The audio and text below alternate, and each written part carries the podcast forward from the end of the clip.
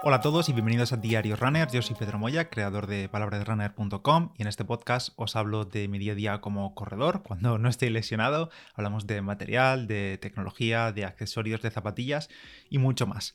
Y en el episodio de hoy os voy a hablar del concepto que yo llamo auriculares de batalla. Em, no sé si a vosotros os ocurre, pero en mi caso al menos, cuando salgo a entrenar, una de las cosas que no puede faltar nunca es, eh, son los auriculares. Eh, son de esas cosas que, vamos, es que siempre los llevo. Y si es, es, de esas cosas que si me di cuenta que se me ha olvidado estando en la calle ya, vuelvo a por ellos. E incluso si empiezo a entrenar casi te diría y en los primeros metros me salta el aviso de batería baja, soy capaz incluso, si no tuviese prisa en ese día, claro, de volver, cargarlos un poquitillo, que ahora casi todos tienen eh, carga rápida y volver a salir a, correr. O sea, necesito la música para entrenar o escuchar un podcast o lo que sea para evadirme un poco del entorno y eso lo necesito sí o sí. Así que los auriculares siempre están entre los accesorios que yo llevo para correr. Ya os he hablado en varias ocasiones aquí de, auriculares deportivos, sobre todo los de gama más alta, pero hoy toca hablar de los típicos que, puedes encontrarte en cualquier búsqueda de Amazon, los típicos que ves, auriculares deportivos por 19 euros, por 25 euros, por 30 euros.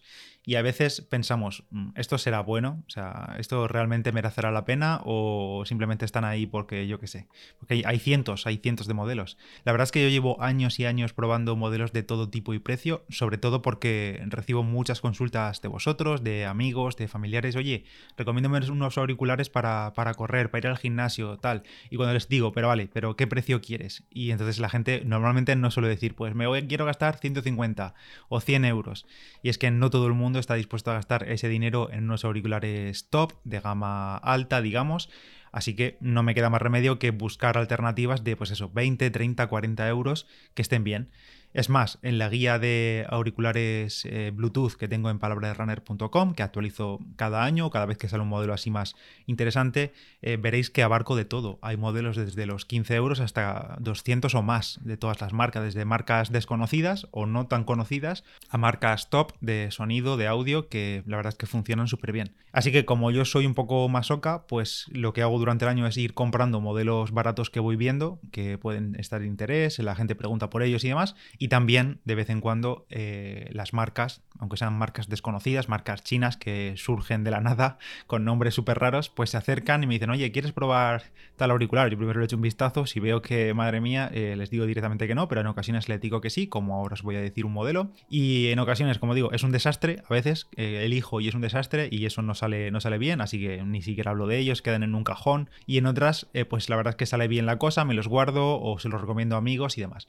sobre todo cuando son al menos decentes, teniendo en cuenta, claro, que cuestan, pues eso, 15, 20, 25 euros y entonces se pueden recomendar. Ese es precisamente mi concepto de auriculares de batalla, lo que como he titulado este episodio, auriculares de batalla, es decir, auriculares baratos, funcionales, que al final tienen que ser funcionales, con buen ajuste, cuando estoy hablando de auriculares para correr, porque de nada sirve que suenen como una maravilla si luego el ajuste es malísimo y se caen, porque yo creo que doy, eh, en mi escala de prioridades para unos auriculares deportivos están sobre todo que tengan un buen ajuste en la oreja, en el oído, porque quiero estar pendiente del entrenamiento y no de que se me vayan a caer en cualquier momento. Así que el ajuste tiene que estar por encima de todo. Auriculares de batalla también significa que van a soportar mil perrerías, es decir, golpes, sudor del entrenamiento, que si te pilla un día la lluvia no se te van a joder, em, que van a estar tirados por ahí en una mochila o en la mochila de gimnasio y también que si se nos pierden, por lo que sea, se nos pierden o se nos rompe la caja porque se nos ha caído un golpe o yo qué sé, pues que no nos va a doler mucho, la verdad. Pues si se te pierde, pues nada, hayas perdido 20 euros, los has, disfrutado un año o medio año, pues te compras otro si quieres. Entonces, llegamos a la clásica pregunta de, ¿merece la pena gastarse 30 o 25 o 20 euros en unos auriculares para correr mm, de ese precio? ¿Son fiables? Pues depende un poco también del modelo, como siempre ocurre. Hoy os voy a hablar de un modelo que llevo utilizando desde octubre, si no recuerdo mal, y es uno de estos casos en los que la marca se te acerca, me envía un email, oye, hemos visto que hablas de auriculares, ¿quieres probar estos? Venga, le echo un vistazo y bueno, tenían buena pinta. La marca, eh, os digo que es eh, desconocida 100% para mí, o era desconocida, y la marca es Axloye. Eh, si seguís el canal de YouTube de Palabra de Runner, ya subí un vídeo sobre ellos, incluso al final acabé haciendo un artículo en, en Palabra de Runner, porque lo cierto es que es un modelo que la verdad es que yo recomendaría porque da muy buen resultado y por lo que veo las ventas de Amazon, la verdad es que han vendido tropecientos mil, porque tienen tropecientos mil valoraciones, que bueno, ya hablaremos otro día de las valoraciones de Amazon, pero bueno, en fin, que tras probarlos en primera persona, eh, yo los recomendaría ahora mismo. El modelo, como digo, es el Axloye Going G2 o algo así se llaman. No os preocupéis, os lo voy a dejar todo en las notas del episodio, pero antes de seguir os voy a hablar de las Adidas Ultra Boost 21, que ya sabéis que Adidas ofrece los contenidos de este mes en el podcast, y las Adidas Ultra Boost 21 pues son el nuevo modelo de, la gama Ultra Boost que llegan a tope de energía incorporando un 6% más de boost de este material ultra reactivo en su media suela, un 6% más que las Ultra Boost 20 de las que ya os hablé. Al meter más material boost en la media suela, consiguen no solo el mayor retorno de energía, también más confort y también han mejorado el apoyo con un nuevo sistema de torsión que han incorporado a la zapatilla que le llaman Adidas LEP y que la hace más estable y reactiva. A nivel de diseño, la verdad es que me parecen súper bonitas, sobre todo en esos colores amarillos, que ya sabéis que a mí me pierde un poco el amarillo, con un nuevo diseño eh, en el talón, con una gran curva que ayuda a la transición del pie y permite pues ese retorno de energía hacia adelante que da el boost. Se mantiene el upper con materiales reciclados y el prime knit, que es un tejido que se adapta al pie. Y nada, las Ultraboost 21 ya están eh, a la venta desde hace unas semanas, hace unos días, en la web de Adidas, que la tienes en las notas del episodio y donde encontrarás todos los detalles y colores de estas nuevas Adidas Ultraboost 21. Y siguiendo con el tema de estos auriculares eh, desconocidos, digamos, los Axloye Going G2, os cuento un poco por encima así las características que tienen. Bueno, por supuesto, son auriculares Bluetooth. Yo hace creo que años que no utilizo unos auriculares con cable. Además, ya sabéis que hoy en día prácticamente todos los nuevos modelos de teléfono ya no traen el jack de auriculares, así que no nos queda más remedio que utilizar auriculares Bluetooth, porque no vamos a estar ahí con un adaptador, que si USB tipo C, que si no sé qué. Así que nada, auriculares Bluetooth, nos olvidamos de todo. Estos auriculares tienen Bluetooth 5.0. Eh, el diseño es un punto bastante importante. Tiene un diseño de tipo gancho. Básicamente los auriculares son una copia, una réplica, literal, es una, una réplica de los Power Beats Pro de Beats, que, bueno, de Apple. Y como digo, es un diseño de, gancho alrededor de la oreja, es decir, el auricular en sí es de tipo INEAR, con estas gomitas, que trae varias para poder seleccionar la que mejor nos venga a nosotros, pero el auricular no se sujeta con esa gomita, sino que se sujeta alrededor de la oreja con el diseño de, gancho, un gancho que va por alrededor y ya está. Y los auriculares son independientes entre sí, es decir, no es el típico, no son los típicos que van con una gomita por detrás de la nuca enganchados entre ellos. Este diseño es buenísimo, o sea, es un trozo de plástico, está claro, el gancho es un plástico flexible, pero es buenísimo porque es imposible, yo creo que es literalmente imposible, aunque tengas unas orejas rarísimas, es imposible que se caigan. O sea, quedas muy bien sujeto. En cuanto a la batería, tiene una batería de 5 horas. Yo no he estado 5 horas con ellos eh, puestos, la verdad, 5 horas seguidas, pero sí he estado como 2, 3, 3 y media, creo, eh, incluso delante del ordenador, utilizándolos en casa, y bien, eh, aguantan. En principio no me ha saltado el aviso de, batería baja ni nada de eso. Y los auriculares, estos tipos de auriculares Bluetooth, pues ya sabéis que vienen con una cajita, que en este caso la crítica a la cajita sí que es evidente porque es un poquito bastante grande, sobre todo porque tienen que dar cabida los ganchos también. Los ganchos estos también se meten dentro de la cajita, así que la caja es un poco grande. Pero bueno, a la hora de entrenar no es un problema porque la caja la acabas dejando en casa. Yo al menos la dejo en casa. No me he hecho el estuche ni de estos, ni de los iPod Pro, ni de ninguno. La caja la dejo en casa. La caja es un poquito grande y tiene su propia batería, que nos permite cargar los auriculares hasta 5 o 6 veces, creo que era, eh, un total de 35 horas de batería, vamos. Eh, más o menos es cargar la caja una vez a la semana y tenemos auriculares eh, siempre cargados.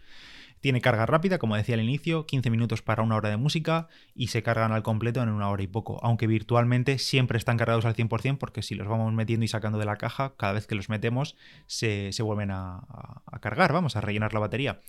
Resistencia al sudor, IPX7, así que sin problema. Ya os digo que han soportado sesiones desde octubre hasta diciembre, que es cuando más he corrido, sesiones de cinta con mucho calor y sesiones en la calle, tirarme agua por encima en la cinta alguna ocasión y perfecto. Y un punto que me gusta mucho de este modelo de auriculares de batalla es que los controles son con botones físicos, solo tiene dos botones, uno a cada lado del, del auricular, uno en cada auricular, y básicamente es con toques, o sea, no es un botón táctil ni nada de eso que puede fallar con los dedos mojados o sudados, es un botón físico que tocamos, un toque play pausa, dos toques pasar a la siguiente canción o a la anterior, tres toques subir o bajar el volumen. Y si mantenemos pulsado, pues activa lo típico, Siri o Google Assistant en el móvil. Así que bueno, están, como digo, bastante bien. Yo los recomendaría. En el momento que yo hice los contenidos estos, eh, creo que costaban 20 euros, por lo tanto, estaban baratísimos, pero sé que pronto los subieron. Los subieron como a 30 y he visto ahora que están a 31 euros. ¿Seguiría recomendándolos? Sí, es un auricular que suena bien, que es bastante sorprendente.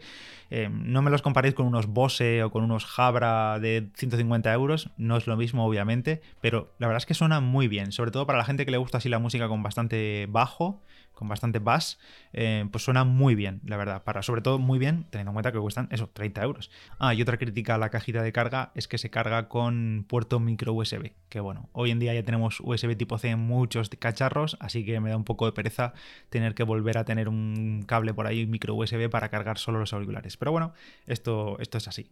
Eso sí, donde verdaderamente encuentro la diferencia entre los auriculares de batalla, generalmente no estos, los de batalla, y los uh, auriculares de mayor gama, suele ser en los micrófonos.